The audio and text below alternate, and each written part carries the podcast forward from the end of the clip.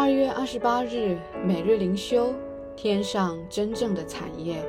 经文：知道自己有更美、更长存的家业。希伯来书十章三十四节。立居在世的产业，有如过眼云烟，都会过去；但上帝应许的天上产业，必永远长存。因着我们心眼被开启，我们确知天上有一份产业为我存留。有人说，一鸟在手胜于二鸟在林。天堂的应许对一般人而言，或许过于虚无渺茫，但我们确信，我们不仅有来生的盼望，也有今生的福分。我们不只听说有这等事情，更是内心有这样的确据与把握。想到生命彼岸有更美好的家乡，岂不让我们更加看淡今生身外之物的损失？我们的钱财会被偷被抢，但天上的财宝却是安全的，因为主活着，他在天上已为我们预备地方。因着更美之约，我们盼望一个更美的家乡，更好的产业在天上。所以，让我们欢欣高唱：主啊，我要歌颂你的名到永远。是不真信心的支票部。每日读经：耶利米书四十到四十二章，以实玛利综合征和约哈南综合征。虽然耶路撒冷已经陷落，犹大国已经彻底沦为巴比伦的一个下属行政区，但是发生在犹大土地上令人瞠目结舌的事情却尚未终止。可怕的战争和国家的灭亡，没有能够唤醒这群犹大百姓心中对于上帝的敬畏和信靠，也没有能够激发他们的悔改。相反的，所有这些事情更加加剧了他们生命中罪的彰显，恐惧、愤怒、仇恨交织在一起。耶利米书四十到四十二章的剧情堪比权力的游戏，其中充满了叛乱与仇恨、骄傲与恐惧。特别是在一场宴会中所发生的出人意料的屠杀，经文使我们看见，原来人心可以如此之坏。四十章一开始，经文继续上一章的内容。耶利米蒙受巴比伦军护卫长的恩待，把他从被掳之人中释放。巴比伦惧怕耶利米，因为他奉上帝之名所发的预言都一一应验。因此，与其说是释放，不如说是送走了耶利米。与此同时，犹大已经沦为巴比伦的一个省。巴比伦王设立基大利作为犹大地的省长，管理一切没有被掳到巴比伦的犹大人。耶利米此时选择回到基大利那里。虽然这群留下来的犹大人，按照耶利米书二十四章的形容是极坏的无花果，但耶利米仍然爱他们，回到他们当中服侍他们。另外，在被掳的以色列民中，以西结于主前五百九十七年被掳到巴比伦，但以里于主前六百零五年被掳到巴比伦。他们都在被掳之地服侍以色列民。基大利是一位忠心的省长，他一直按照耶利米的教导来治理犹大地，服侍巴比伦人，并在犹大安然居住。此时的犹大虽然亡国，但如果他们安心生活，全心全意归向耶和华，等待上帝的救恩。二十九章四到十四节，上帝应许他们，他们还有指望。然而，这时一位自以为爱国的叛徒出现了，他名叫以实玛利。犹大百姓一向以上帝的子民自称，他们将这种属天的自豪与优越感和属地的民族身份紧紧地捆绑在一起，以身为一个自由的以色列人而感到自豪。如今犹大向巴比伦投降，有一群犹大百姓无法接受这个事实。不仅如此，以斯玛利是大卫子孙以利沙玛的后代。按理来说，即使西底家被掳，犹大地的管辖权应该仍然落在大卫家中。这或许是以斯玛利谋权篡位的第二个原因。世俗且空洞的民族自豪感与个人的嫉妒和贪婪交织在一起。以实玛丽四处寻找其他第三势力，最终他和亚门人走到了一起。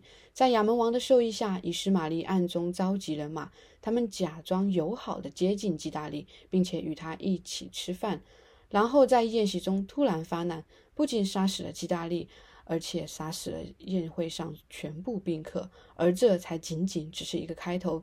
接着，以实玛利杀死了七十个前去耶和华殿的犹大人，留下十个为要找到他们藏食物的地方。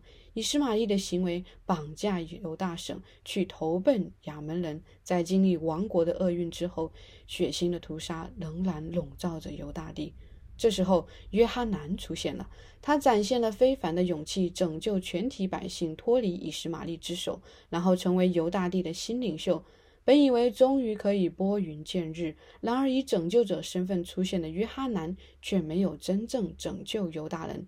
他们去询问耶利米接下来应该如何行。四十二章一到六节。耶利米求问上帝，耶和华上帝让他们等候十天来省察内心，然后赐给他们一个回答。这个回答包括三部分。第一部分是一个应许，上帝应许他们，如果他们留在犹大地，上帝就会建立他们，栽植他们。四十二章七到十二节。第二部分是一个警告，上帝警告他们不要试图逃往第三国，去投奔别国的势力。第三部分是一个揭露。上帝借着耶利米来揭露约翰南一个阴谋。他公开宣告说，他们虽然表面上是来谦卑寻求上帝的教导，但其实心中已经定义要出逃犹大地，前往埃及。其实上帝已经知道巴比伦王会进攻埃及，惩罚那地。这是最终发生在主前五百六十八年，也就是耶路撒冷陷落十八年之后。今天的灵修，我们要来思考两种病症。第一种是以实玛利综合征，这种综合征的表现是在那种心中将属地的族群认同无限高举，远超过属天的族群认同。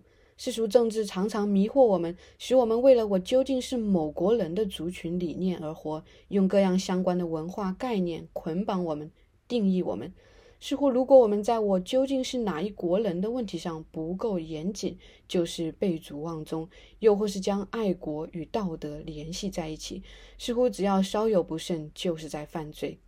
以斯玛利综合征体现出一个狂妄的爱国者所能做出的一切事情。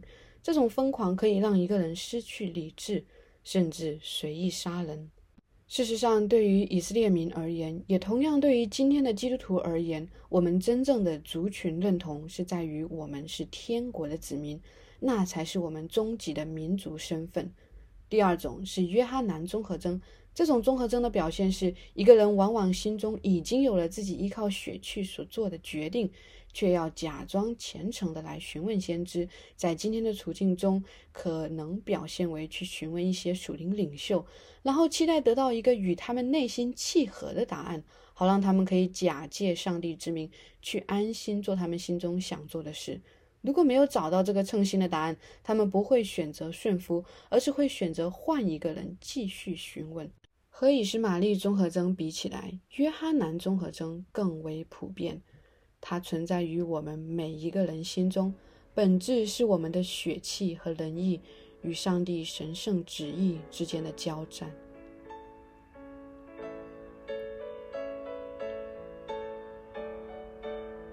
反思与祷告：第一，地上族群认同的身份是否曾经在你心中无限高举，甚至超过了天上子民的身份？在教会中，特别是对于那些多民族的教会而言，这种以实玛利综合征会在哪些方面表现出来？事实上，这无处不在。我常听见一些教会争论所用的文字字体，争论所使用的语言，甚至因为口音问题而彼此排斥。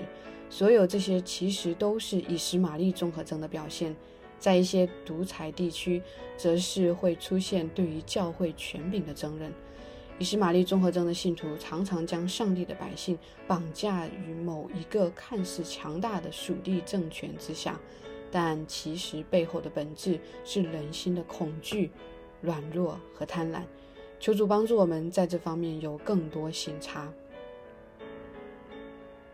第二，约翰南综合症是否存在于你的生命中？你觉得违背自己内心的情欲而顺服上帝的旨意最大的困难是什么？亲爱的天父，求你怜悯我们，因为很多时候我们都是按照我们自己的聪明来做各样决定，我们伪装自己心中的顽固，假装来寻求你。但其实我们的心仍然为自己而活，而不是依从你的引导而活。主啊，求你使我单单以你的国度为念，也单单顺服你的带领。求你拯救我的心，使我借着基督的福音而进入那真正的自由中，使我不断认识我属天的身份，以至于各样属地的身份不会成为我的夸耀。求你使我不断效法基督，跟随他的脚踪，以至于世上各样的引诱不能偏离我的心。如此仰望祷告，是奉我主耶稣基督的名求，阿门。以上读经分享与祷告。来自杨文浩传道。